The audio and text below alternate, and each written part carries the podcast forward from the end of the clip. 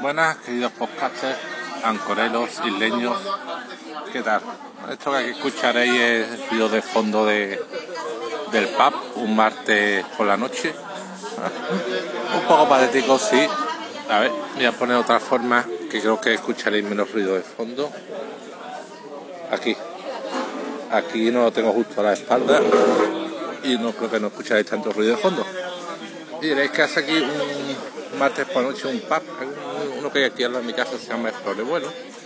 Pues me apetecía salir un poco, arreglarme un pelín, vamos a arreglarme, cortarme el pelo y ponerme una camisa no ir con camiseta o siempre y nada, salir a la calle un poco. Y bueno, aquí un poco toda la chiquillería aquí en el pub, sentado en grupito, pero bueno, apetecía estas cositas que cuando estaba casado pues nunca quería hacerla a mi mujer y que prefiero hacer aunque sea solo, mejor como dicen, mejor solo que mal acompañado, pues bueno.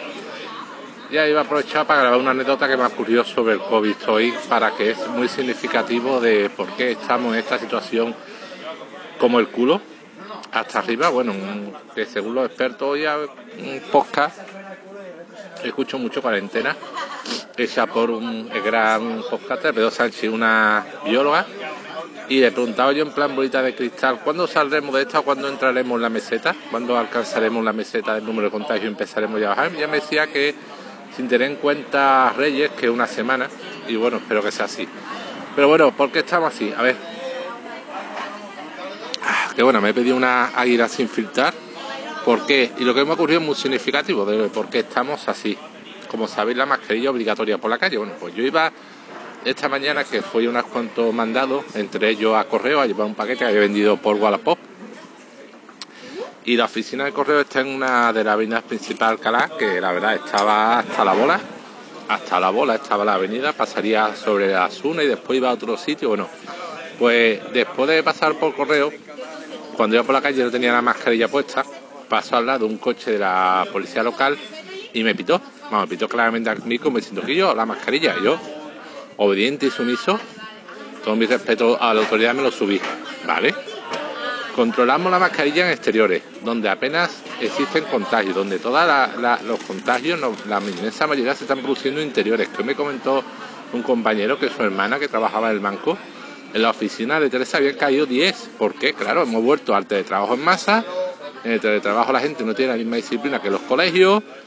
La mascarilla bajada, con el compañero, el cafetito, para abajo, contagio. En cambio en la calle, bueno, no digo que en la calle se produzcan contagios, pero no como en un artículo que a ver si esta vez lo edito y lo pongo de 20 minutos, ponía que no había evidencia ni a favor ni en contra de que el uso de la mascarilla en la calle supusiera una variación significativa en número de contagios, ¿vale?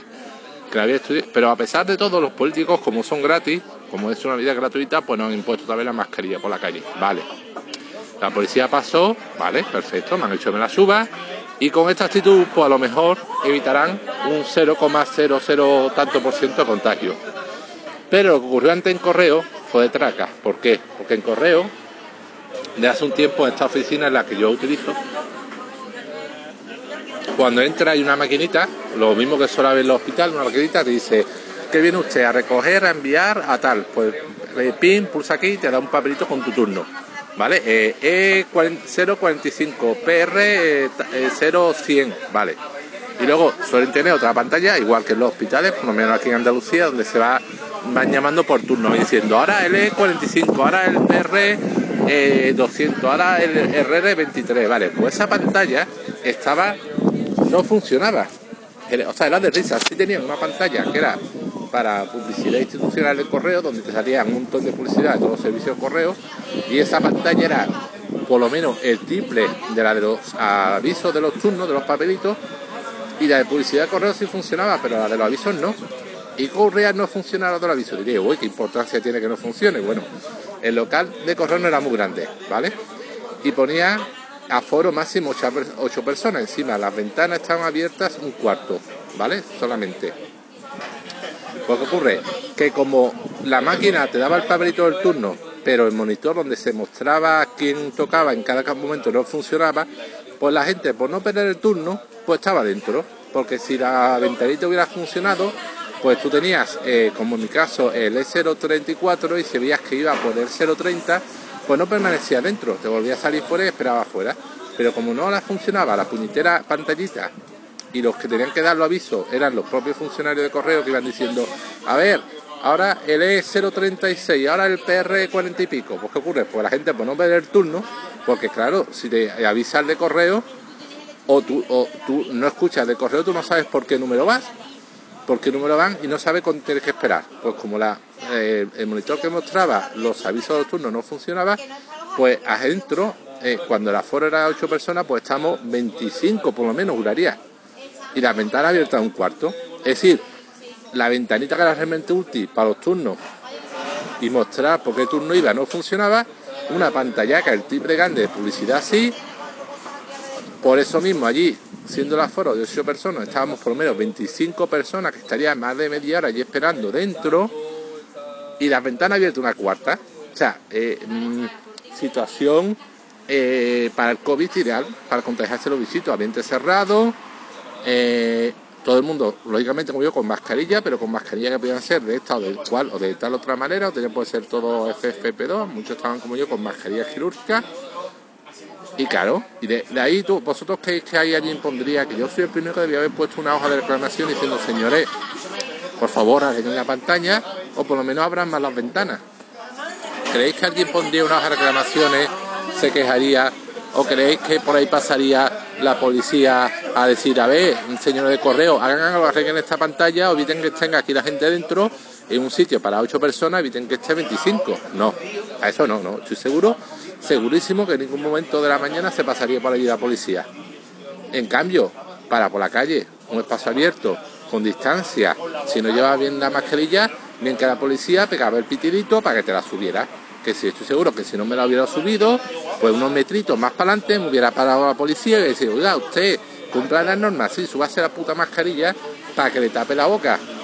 Pero si yo hubiera hecho eso, hubiera dicho a los, señores policías, oiga, vale, yo me la subo, pero sepan que aquí hay un local al lado de correo, un local público, bueno, público no, eh, no es, eh, correo no es la administración de Estado, pero una empresa pública que siendo un aforo de 8 personas tienen 25 personas, porque a los señores jodidos de la, de la oficina de correo, dueños o los que gestionan aquello, no le da por, no le da la gana de tener funcionando un monitor de aviso, pero sí, el de publicidad institucional de correo, ese bien que funciona.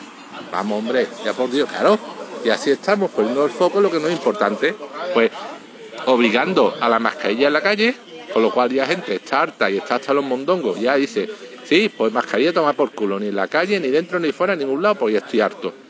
Eh, ponen los políticos la medida de la mascarilla en la calle y ahora controlar el número de personas, el aforo los locales, que en el interior, que es donde, donde realmente se producen los contagios, ah, no, eso no, no, no. ¿Y una empresa pública como, como correo? No, ¿por qué no? Todavía menos. Vamos, es que... Me recuerdas que creo que ya lo conté en algún otro episodio de no hace mucho, una terraza que tuve que irme con mi hijo levantarme porque se pusieron a fumar en una mesa que estaba a menos de 1,5 metros, cuando Andalucía la normativa COVID dice claramente que las terrazas no puedes fumar si estás a menos de un 1,5 metros de otra persona y nos tuvimos que levantarnos. Por, pero gracioso que nos tuvimos que levantar habiendo delante del bar una comisaría de la policía local. Y yo diciendo, no, mm, al final no, no, no avisen en ese momento a la policía porque no tenía clara la normativa, lo que decía la ley. Pero diciendo, a ver que llamar a la policía, lo del local y los mismos fumadores chulitos encarándome diciéndome, pues avísala si quieres. O sea, no respetamos normativas interiores, ni fumar la terraza, ni mantener la distancia. Ahora, eso sí, para hacer que tú vayas por la calle, aunque tengas distancia y te subas la mascarilla, eso sí se controla, claro. Así nos va. Así estamos hasta el COVID hasta arriba. Y así estamos número de contagio. Bueno, pues nada, esta era la anécdota en relación al COVID que quería contar y que es que la verdad, esta mañana me ha cabreado bastante. Bastante. Y nada, voy a terminar de tomarme la cervecita aquí y para casa que hace un montón, un montón de rasca de frío. Pero bueno, coño, hay que. Vamos, que me he dicho, coño, oblígate a salir, un, mínimamente salir, porque si no va a acabar. Ay, madre mía, no puedo dejar, tengo salud, tengo dinero, me va bien el trabajo, digamos no, pero bueno, es lo que tiene, divorciado con 45, calvo. mi futuro en ese aspecto no pinta demasiado mucho mejor. Bueno, y dejo en paz que este episodio era para hablar sobre esa anécdota COVID y no para aquí llorar por la esquina. Nada, espero que vaya todo muy bien, que los reyes traigan cosas buenas. Yo mm, este año espero que sí. Y además, como no me lo traigan, es que pienso ser un Grinch y me darán los regalos con el ticket.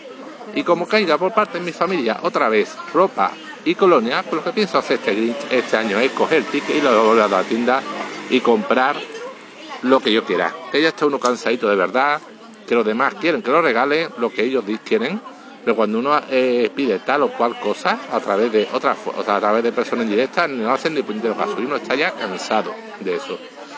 Así que nada, que os traigan los que hayáis portado bien, que os traigan los reyes muchas cosas, que regaléis otras muchas y que vaya todo bien. Hasta luego.